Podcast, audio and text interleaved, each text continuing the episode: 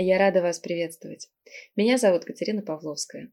В эфире программа «Люди, которые играют в игры, игры, в которые играют люди». В своей практике я многократно сталкивалась с запросами касательно отношений. Один из распространенных следующий. В отношениях бывает сложно перестать излишне контролировать партнера, дать ему чуть больше свободы и при этом сохранить и укрепить близость.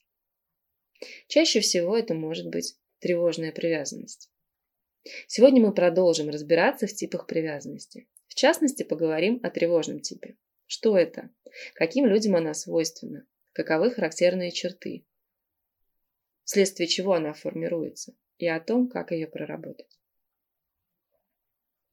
Для этого типа характерно желание полного слияния с партнером, стремление к контролю его действий и интересов, Время, проведенное без партнера, может казаться скучным и бессмысленным.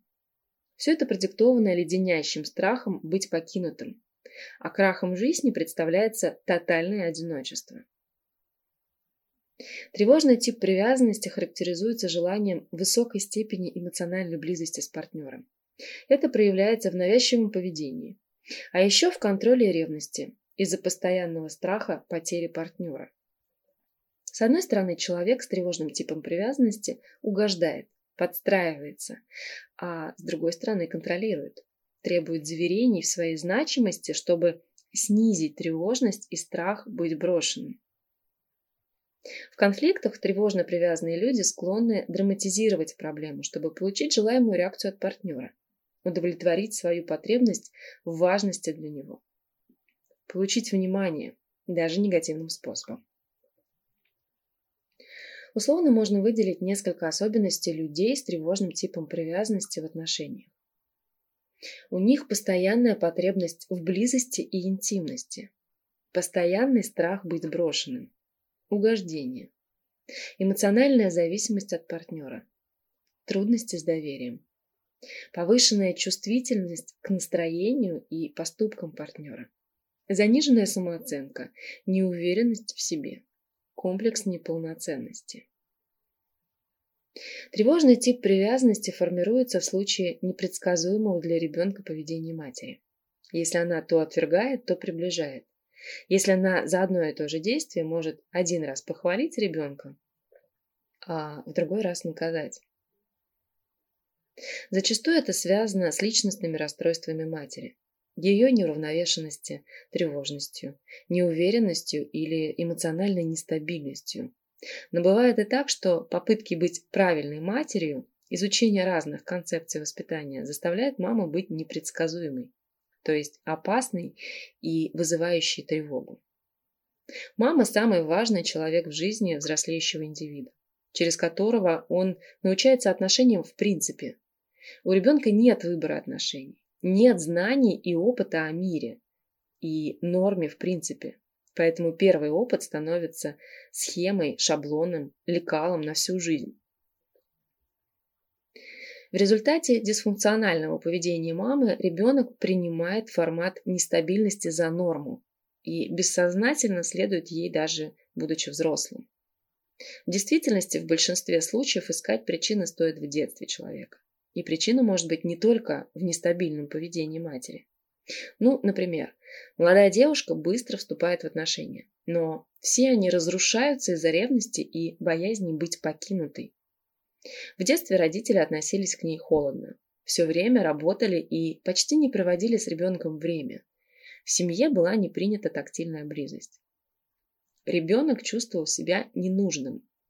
Модель отношений, воспринятая в детстве, привела к поиску недополученного уже во взрослом возрасте, через стремление к полной эмоциональной близости. Ну или другая ситуация.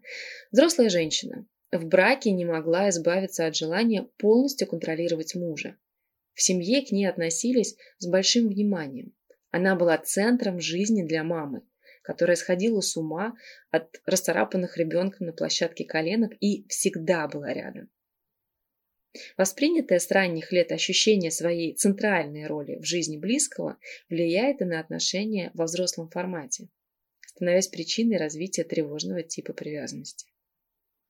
Еще причиной формирования такого типа привязанности может быть вызвана травма от расставания ребенка с мамой. Он показывает это всем своим видом. С одной стороны, он может быть рад, когда она вернулась, а с другой стороны может испытывать злость и обиду. Тогда ребенок может толкнуть, ударить мать, расплакаться. Парадокс заключается в том, что люди с таким типом привязанности постоянно боятся быть брошенными, но бессознательно делают все для того, чтобы это случилось. Их очень сложно выдерживать в отношениях. Они буквально эмоционально съедают партнера.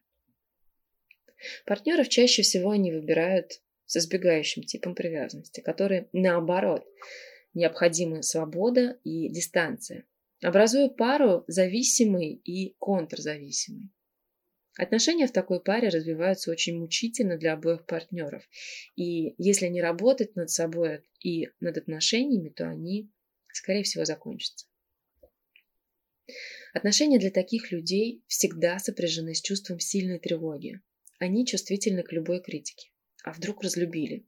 Ищут подвох, сомневаются в чувствах партнера. Да-да, вопрос «а ты меня любишь?» по много раз в день как раз об этом типе привязанности. Конечно, живя в мире полном неопределенности, а наш мир все-таки именно таков, человек тратит уйму сил на попытки сориентироваться, понять систему координат и сделать все вокруг предсказуемым и стабильным.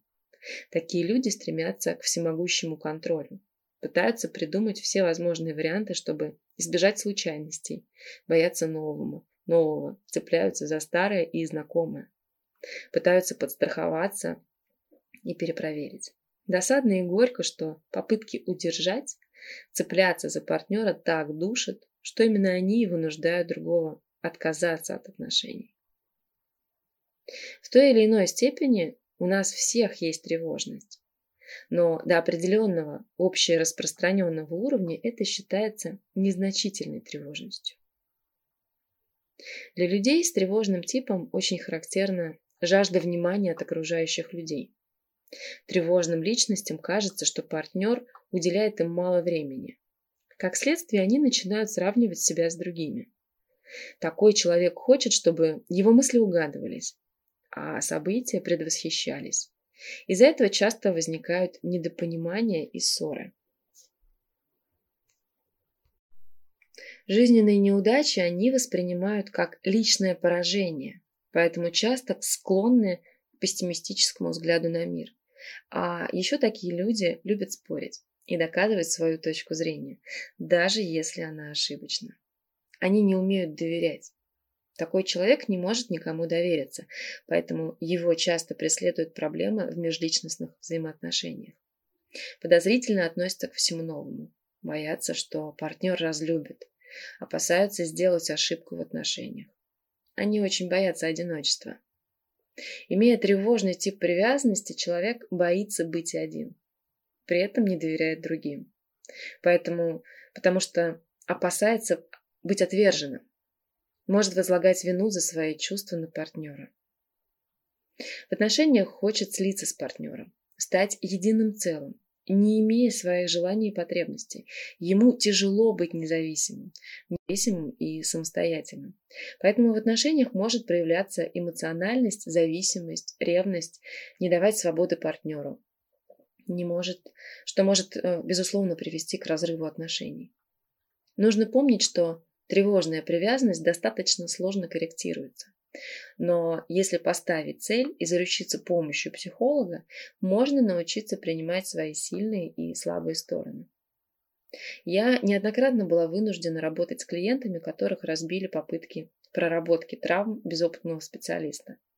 Поэтому, помня о святом правиле «не навреди», я не буду приводить конкретные практики, но постараюсь дать опорные точки, на которые можно обратить внимание, если сейчас у вас нет возможности пойти в терапию. Очень важно сформировать чувство принятия себя. Научитесь принимать себя и любить. Не бойтесь проявлять чувства и эмоции. Если что-то не получается, то не нужно винить себя в этом. Если в детстве у человека не было развито чувство принятия окружающего мира, то С помощью психологических методик и упражнений можно сформировать его. Здесь на помощь придет консультация хорошего психолога. Очень важно стабилизировать эмоциональное состояние. Если у вас бывают неконтролируемые вспышки гнева, агрессии и злости, то можно научиться контролировать их с помощью методов саморегуляции, помогающие осознанно управлять эмоциями. Об этих техниках я рассказывала ранее в предыдущих эфирах. Очень важно формировать уверенность в себе. Позитивное мышление помогает видеть хорошее в любой ситуации. Приведу в пример простые способы, как стать увереннее в себе. Важно ставить цели и достигать их. Используйте свои сильные стороны для достижения вершин. Целеустремленность и планирование действий, направленных на достижение цели, адекватная самооценка и уровень притязаний – признак уверенного человека. Не бойтесь ошибок, анализируйте их и используйте накопленный опыт в будущем. Избегайте оценок себя и своего поведения. Формируйте позитивное мышление.